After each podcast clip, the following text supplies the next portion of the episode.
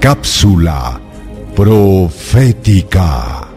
En Daniel el capítulo 11, los versos 3 y 4, la profecía anticipa la caída de los medos y persas y la sucesión del imperio griego. Leamos una vez más lo que la Biblia dice. Se levantará luego un rey valiente, el cual dominará con gran poder y hará su voluntad.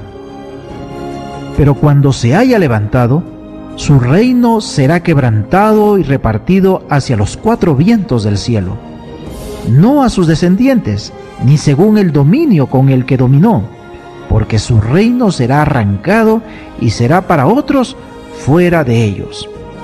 La historia universal afirma que Alejandro el Grande alcanzó el auge de su carrera a la edad de 32 años.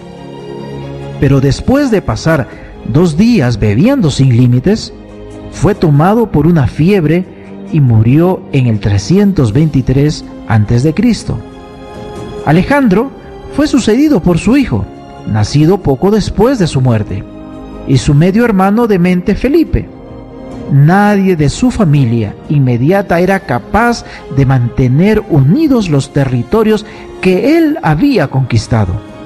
Entonces los generales de Alejandro asesinaron al hijo y al hermano de Alejandro y dividieron el reino entre ellos.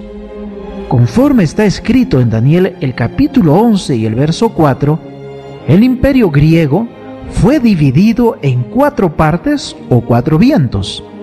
Así el gran Alejandro Magno fue sucedido por sus cuatro generales y no por un descendiente, pues su familia ya había sido extinguida.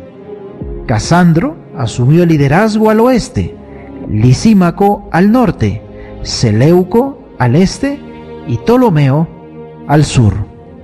¿Deseas recibir la guía práctica de estudio Profecías de Daniel o la Biblia habla? Solicítalo hoy mismo escribiendo a esperanza.nuevotiempo.org